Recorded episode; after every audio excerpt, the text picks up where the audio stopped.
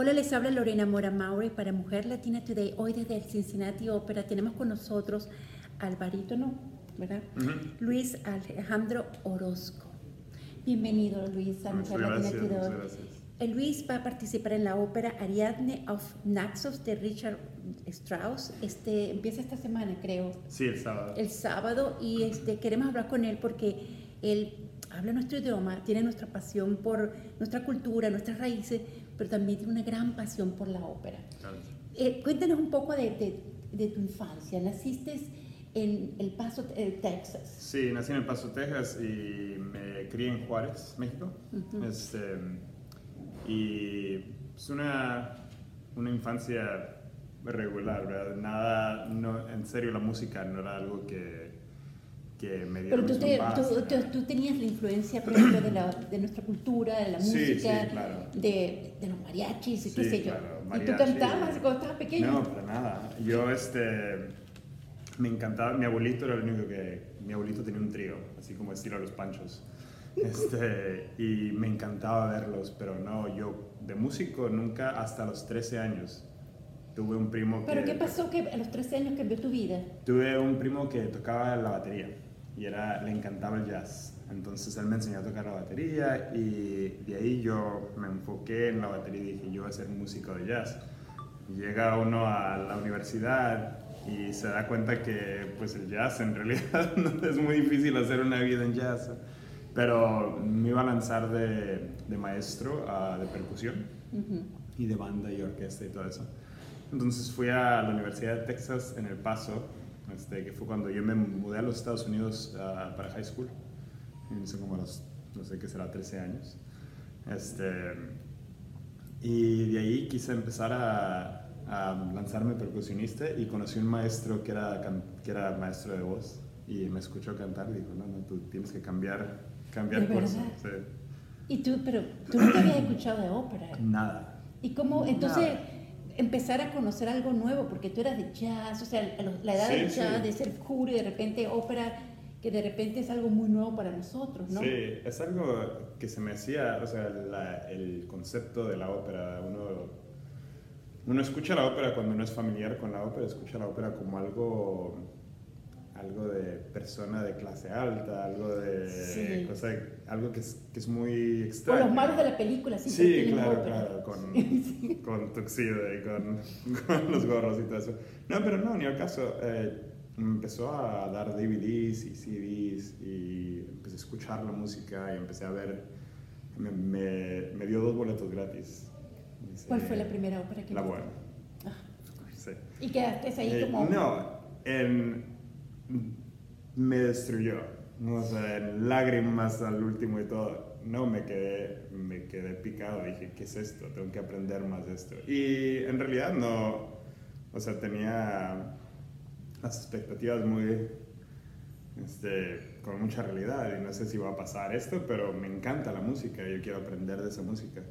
Y empecé a estudiar y empecé a Pero eso es mucho entrenamiento, no solamente de voz, sino también de muchos lenguajes. Tienen que, muchas óperas vienen diferentes, francés, en alemán, en alemán y, eh, en, bueno, en inglés, pero en italiano. Pero cuéntame entonces cómo es ese proceso de no solamente conocer tu voz, porque tenías que, ahora estás conociendo el poder que tiene tu voz, ¿no? Sí, sí, sí el, el, proceso es, el proceso es muy largo en realidad. Yo tomé lecciones por toda la licenciatura y terminé mi licenciatura en percusión, pero también estaba haciendo muchas clases en, en canto, en lenguajes, ahora se toman clases para el lenguaje y luego también se toman clases para lo que se llama la dicción, que viene siendo cómo pronunciar el lenguaje como si fuera uno de... Como nativo país, de como nativo, sí. Entonces, no, son clases de de cómo funciona el mecanismo, o sea, clases como, no de ciencia, pero más bien, uh, pues sí, de la ciencia de, de, lo que viene siendo el mecanismo de la voz y todo eso. Entonces hice la licenciatura, me mudé a Cincinnati a hacer la maestría y de ahí, de ahí se fue. ¿Cómo? Yo me imagino a tu mamá. ¿Qué vas a hacer tú de cantante de tenor? Ponte a ser ingeniero, ¿es cierto? No, yo tuve, yo tuve mucha suerte con mis ah. papás. Mis papás fueron desde, yo tenía algo que se le llama el ADD, pero muy, o sea, muy pronunciado. A los, no sé, me, cuando me voy a los Estados Unidos le dijeron a mis papás que, que tenía mucha dificultad en la concentración y todo eso. Eh, entonces, los, cuando yo empecé a tocar la batería, se dieron cuenta que esa era la única cosa, la música era la única cosa en la que yo me podía enfocar por horas. Entonces, la música fue algo que me empujaron ellos mucho a, a hacer y me ha ayudado mucho a la música este, en, la, salud mental. Qué bien. Y cuéntame entonces, este, fuiste la primera ópera, ¿verdad? Este, ¿qué, ¿Qué sentiste de, de ahí? Además de estar conectado, quisiste crecer, aprender más, viajar, o sea, tu mundo se te abrió, ¿no? Eso, eh, y, lo acabo de decir exactamente, es algo, o sea, yo ahora conocí la música, conocí el mundo de jazz, conocí el mundo de tonalidad, el mundo del rock and roll y todo eso, el lenguaje musical, pero la primera vez que escribí una ópera era algo completamente nuevo de, no solamente del drama, de la escenografía, del teatro, era una combinación nueva que nunca me había, que nunca la había, la había visto, la había escuchado. Y fue como, así como, como mucho, mucho al, al alma, como mucho al corazón, mucho al cerebro. Oh my gosh, ¿verdad? No sé qué está pasando. Y, y sobre todo Puccini, ¿verdad? Puccini cuando tiene, tiene esa música, cuando quiere, quiere expresar algo sabe expresarlo con, musicalmente de una manera increíble, que si, si alguien no ha, no ha visto una ópera de Puccini es una oportunidad increíble. Pero, pero sí, o sea, la ópera fue algo que era un lenguaje que yo no conocía y cuando se me dio la oportunidad, gracias a Dios, a, a escucharlo y a conocerlo, fue, me cambió la vida te cambió la vida, pero también has tenido la oportunidad de participar en muchas óperas de los Estados Unidos. Sí, gracias. Y recientemente estuviste en Rusia, ¿cierto? Sí. Entonces, cuéntame de tu participación, porque estás en las famosas óperas, estuviste en la, la, flauta mágica de Mozart, que a mí me encanta el papel. Sí. Este, estuviste, eh, has estado en muchas de las óperas. ¿Qué has aprendido de cada una de tus, de tus óperas, de cada una, en cada ciudad? ¿Y qué te ha hecho crecer como como barítono. Ay, y antes de empezar, explíquenos para la comunidad que nunca ha ido a la ópera, ¿qué es un barítono? Un barítono? Barítono, bueno, hay diferentes clases de cantante. Para los hombres hay el bajo, que viene siendo más bajo, típicamente el bajo, el, el bajo barítono, y el barítono, el tenor y el contratenor, que vienen siendo cinco. Y depende de tu, tú eh, te escuchas y dices, oh, tú tienes voz de barítono. Sí, rango y color. O sea, como qué color tiene la voz cuando... Tiene la voz, tiene color. Sí, sí, tiene hay voces más oscuras, hay voces más claras, hay voces más, este, con más brillo, con más metal en, la, en el sonido, voces más oscuras. este, ¿Cómo es tu voz? Un poco más oscura, pero los italianos decían, tienen algo que se llama chiaroscuro, que viene siendo... Claro oscuro. Claro oscuro, y esa es la... Entonces tú puedes navegar esos dos, tonos. Sí, se supone que ese es, ese es el, el, punto que quiere llegar un cantante, tener el, el perfecto balance en lo claro y en lo oscuro. Digo, se logra a veces y a veces no. Esa es, es, lo, es la belleza de la ópera y el canto, que, que dice uno, dice el Pavarotti, que nunca que nunca había cantado en toda su carrera, que nunca cantó una, una presentación perfecta. nunca se... El, el, canto es tan dependiente en el cuerpo y en, la mente y en todo que cualquier cosita puede puede lanzarlo a alguien para abajo. Entonces es tener que volver a y Me imagino el estrés de eso. Entonces, volviendo a mi pregunta inicial, Cuéntame tu experiencia en todas las óperas, porque creo que has participado en casi todas las óperas de la Casa de Ópera de los Estados Unidos. No todas, me faltan, me faltan muchas buenas, pero este, no. Dice, decía un maestro que uno aprende en la escuela, aprende lo que puede aprender en la escuela, pero en realidad el, el escenario es lo que le enseña a alguien cómo cantar, pues es el el tener que aprender con, cuando le tiene alguien el fuego en los pies, de tener que aprender a, a, cómo implementar todo lo que ha aprendido uno al escenario y el estrés del escenario y a, a la orquesta y al teatro de, de 2.000 personas y todo eso. Ah, este, pero no, o sea, aprendido, se aprende uno de sí mismo, aprende uno mucho, este, de cómo, cómo maneja uno el estrés, cómo maneja uno es no estar en casa por 10 meses del, año. Este, y a veces uno es muy bendecido, que tiene mucho trabajo y es muy difícil siempre estar afuera en casa. Y luego en la otra parte, como tenemos el título de freelancers, este, la carrera vacía, o sea, arriba y abajo. Y a veces no le sale a uno tanto trabajo como le salió el año pasado. Cómo maneja el estrés uno de, de no tener trabajo en, por un mes, dos meses y qué es lo que va a hacer uno. Claro, no es tan fácil así. No, no, es. La vida artística es difícil, igual que los actores y actrices de televisión, de, de, cine, a veces tienen, tienen trabajo, a veces no.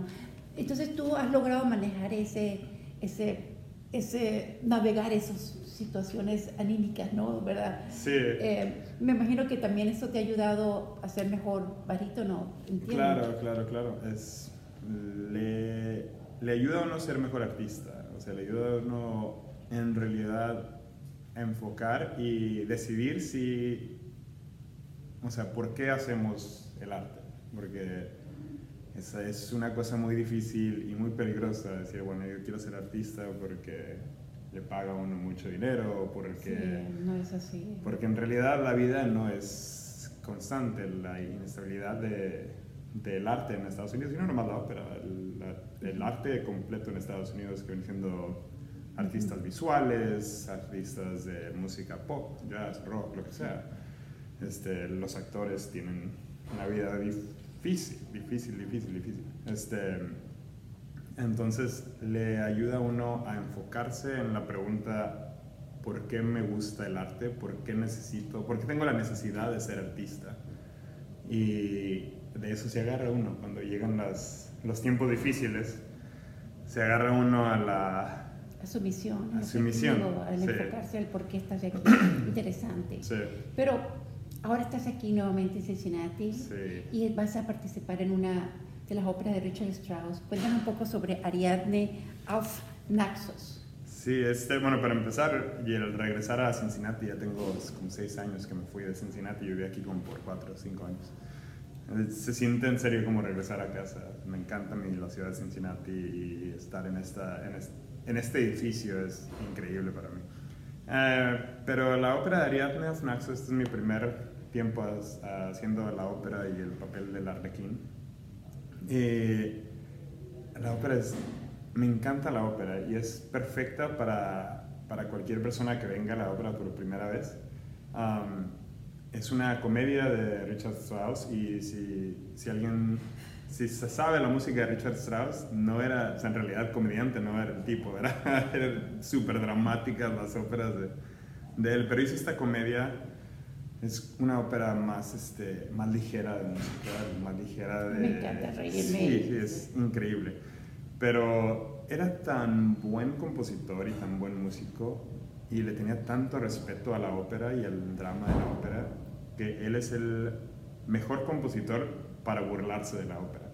Entonces dice, voy a hacer una ópera burlándose del teatro y de las personalidades del teatro. Entonces los personajes es el compositor de la ópera, la primadona, el tenor, todos los personajes que se ven en el teatro. sí. Entonces se burla de...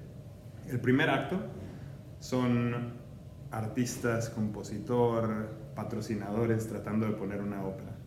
Entonces todos los problemas que están, que el compositor no le quiere cambiar esto a la soprano y que el patrocinador quiere que se haga esto. Este, todas las pesadillas que nos tocan a nosotros como artistas lo hace comedia. Y en la segunda parte de la ópera se hace lo que viene siendo la ópera que se escribió en el primer acto. Y, y nos enseña Strauss ¿Por qué le tiene tanto respeto a la música y a la ópera? Porque es algo que, que es único, no hay nada como la ópera. No hay nada como la ópera. y tú, esta ópera en particular está basada como en, eh, en los tiempos de los años de 1950. Cuéntame de lo, de lo, del vestuario y, y, bueno, y tu participación. Sí, está muy, está muy simpática la idea eh, de originalmente el primer acto, el prólogo, cuando están escribiendo la ópera, es en la casa de un tipo millonario, de un tipo con mucho dinero en Viena, en, en los 1900, no sé qué será, 1915 algo así.